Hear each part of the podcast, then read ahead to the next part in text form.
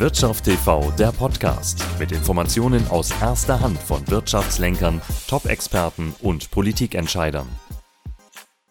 Es sind ja vornehmlich die Megatrends, die unser Leben natürlich nicht nur beeinflussen, sondern auch das der Investoren und der Anleger. Und da sind wir natürlich momentan ganz klar beim Klimaschutz und dem demografischen Wandel angekommen. Aber was bedeutet das letztlich für einzelne Sektoren, wie zum Beispiel für die Immobilienbranche, weil die müssen sich ja dementsprechend auch diesen neuen Gegebenheiten und Gesetzmäßigkeiten anpassen. Da haben wir natürlich Großkonzerne wie aus dem DAX eine Vonovia oder halt eben eine Primus Vilor als dementsprechender Immobilienfonds. Also jede, jede Menge Unternehmen, die sich da schon versuchen, nachhaltig zu kümmern und natürlich an diesen Trends, an diesen neuen Megatrends natürlich ihr Geld zu verdienen. Heißt also heute unser Thema Klimaschutz Klimaschutz und demografischer Wandel, Trendnutzen im Immobilienbereich. Und dazu unser Gast heute, Thomas Hack vom Office Value Brain, Family Office, wie man so schön sagt, Herr Hack.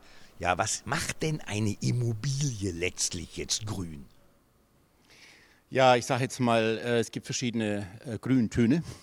Äh, dunkelgrün, so wie es vom Gesetzgeber gemeint ist und wie es noch jetzt nicht durch den Bundesrat durchgewunken ist, äh, wo noch die äh, Eckpunkte definiert werden müssen, was wirklich dunkelgrün ist, da sind wir noch weit davon entfernt. Da ist es noch zu früh, jetzt eine Aussage zu machen.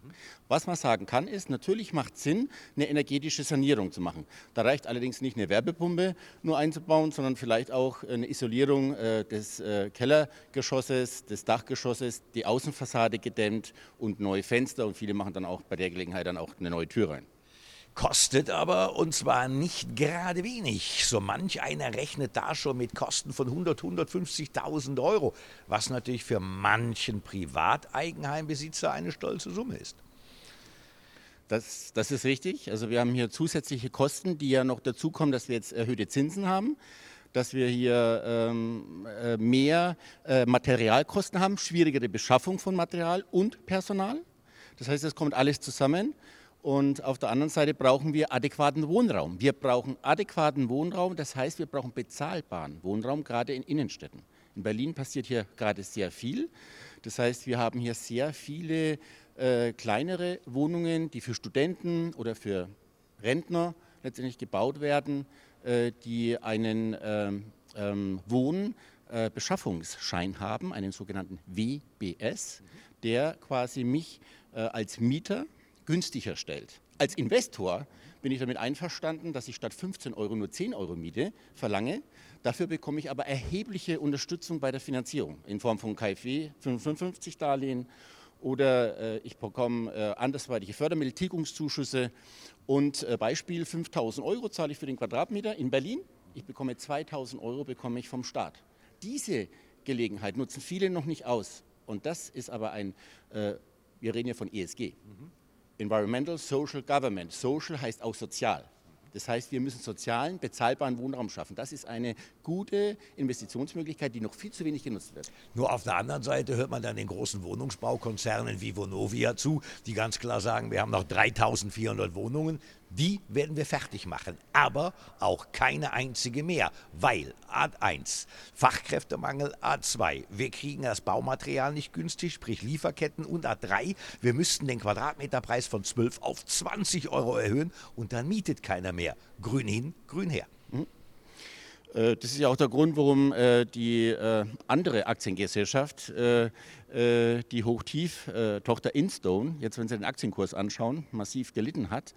Warum? Weil das Geld da ist, aber man hat nicht entsprechend Möglichkeiten, das Geld zu investieren.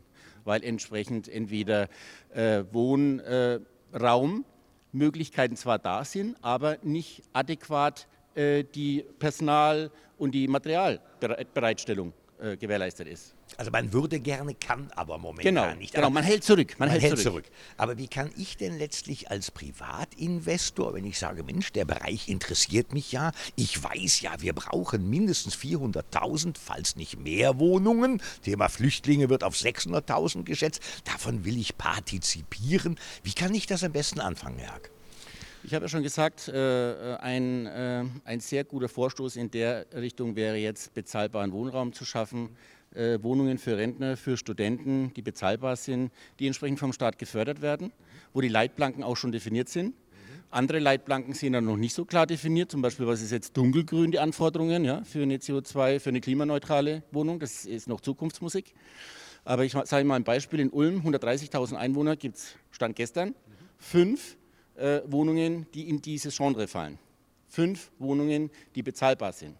Ja, und meine Partner fangen jetzt im Juli an, in Rottenburg, das ist bei Tübingen, Großraum Stuttgart, äh, solche Wohnungen zu bauen. Also da wird jetzt erst angefangen. Aber genau da müssen wir in die Bresche rein. Das heißt, da muss man ja früh, früh, genug auch mit dabei sein, wenn ich davon partizipieren genau. möchte letztlich. Genau, auch nach, also auch langfristig rentierlich. Äh, Beispiel, wenn Sie heute Neubau avisieren, wenn Sie investieren in Neubau, dann Sie, können Sie mit der Rendite rechnen von 3%. Ja, wenn Sie Bestand äh, avisieren, dann haben Sie vielleicht eine Rendite, je nachdem, wie Sie eingekauft haben, zwischen 3 und 5 Prozent. Äh, wenn Sie jetzt aber dieses bezahlbare Wohnen investieren, dann können Sie rechnen mit einer Rendite von 3,5 bis 5 Prozent. Warum? Weil diese enormen Förder Förderungen vom Staat hier äh, eine ganz erhebliche Rolle spielen. Wie ist es denn mit Immobilienfonds, wenn ich sage, ah, ich will da gar kein Direktinvestment haben, aber ich will ein bisschen was davon haben, so Fonds, die haben ja auch bei Zeiten halt eben Nachhaltigkeit und Grün im Portfolio, gerade wenn es um Immobilien geht. Ist es eine Alternative? Absolut, Fonds haben ja auch diese Größendegressionsmöglichkeiten. Die können dann in 200, 300, 400 verschiedene Wohnungen in 20 verschiedenen Städten investieren. Äh, Beispiel ist ja, Sie haben es ja schon genannt, Primus Valor aus Mannheim. Die machen das ja sehr vorbildlich auch äh, mit energetischer Sanierung. Also da wird letztendlich dann auch ein Photovoltaik aufs Dach gebaut, da wird letztendlich äh, das Treppenhaus, die Fenster erneuert, da wird auch entsprechend ja, die, die Keller und die, die äh, ähm, Dachwohnung entsprechend auch ausgebaut, wo vorher noch keine Dachwohnung war, also auch neuer Wohnraum geschaffen und das Ganze in Mittelzentren und Oberzentren. Also nicht in Hauptstädten, sondern da Spezialisierung in Mittel- und Oberzentren, wo wir auch Wohnraum brauchen, nicht nur in Großstädten. Und da war ja immer der geschlagene Satz in der Immobilienbranche Lage, Lage, Lage als ein Kriterium. Gibt es noch weitere Kriterien, Herr Haag? Äh, die grüne Immobilie wird sich auch orientieren nach diesem Grundsatz Lage, Lage, Lage. Daran hat sich nichts geändert. Aber die Rendite jetzt mit bezahlbarem Wohnraum ist äh, unabhängiger ja, von, von der Lage.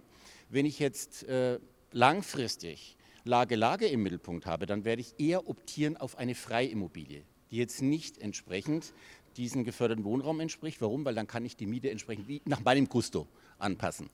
Äh, kann ich zwar bei diesem geförderten Wohnen, kann ich die Miete auch inflationsgeschützt anpassen, aber es wird immer niedriger sein, ja, in meinem Beispiel 10 Euro statt 15 Euro, es wird immer niedriger sein als die Marktmiete.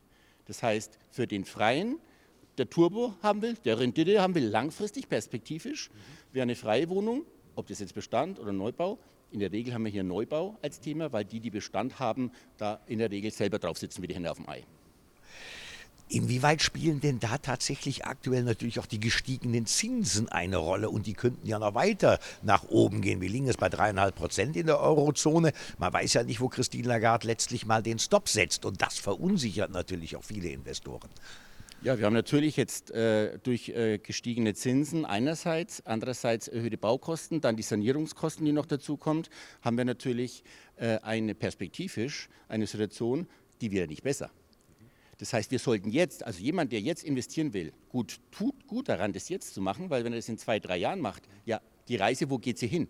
Die Zinsen werden die fallen, die Kosten, äh, die grünen Kriterien, die ESG-Kriterien werden die günstiger? Nein, das wird alles teurer. Also wenn Investition in Neubau, in grünen Neubau, dann jetzt. Das ist eine gute Chance.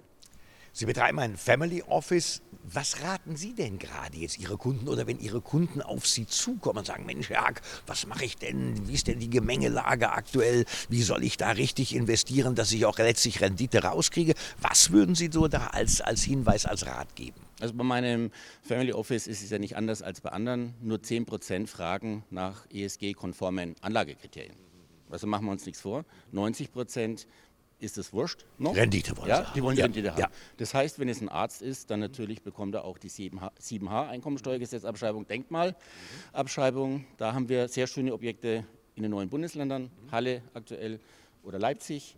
ähm, oder eben Denkmal oder eben Baubestand, auch in den neuen Bundesländern und Neubau eigentlich über die Instone mhm. deutschlandweit.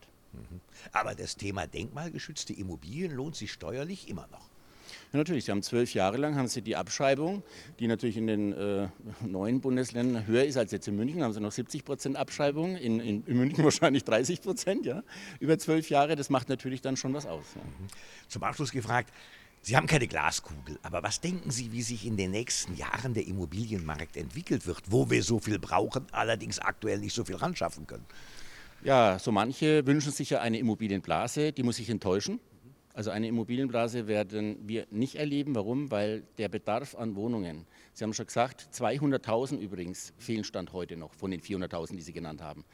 Äh, da muss auch privates Geld rein. Das kann eine Kommune, das kann der Staat alleine nicht stemmen. Das heißt, meiner einer muss auch hier entsprechend beraten und wer entsprechend der Geldbeutel passt, kann auch eine Direktimmobilie kaufen in Form einer Denkmal- oder einer Bestands- oder ein Neubau, Wohnung oder Immobilie. Das heißt also keine Bubble für die nächsten Jahre. Keine gesehen. Bubble, nein. So haben Sie es gehört, meine Damen und Herren. Thomas Hack von Value Brain Family Office. Also, der Immobilienmarkt ist und bleibt nach wie vor äußerst interessant, bei Zeiten sogar lukrativ. Man muss halt eben nur wissen, welche Nische man für sich selber letztlich aussucht. Das war Micknau für Wirtschaft TV aus der Frankfurter Börse.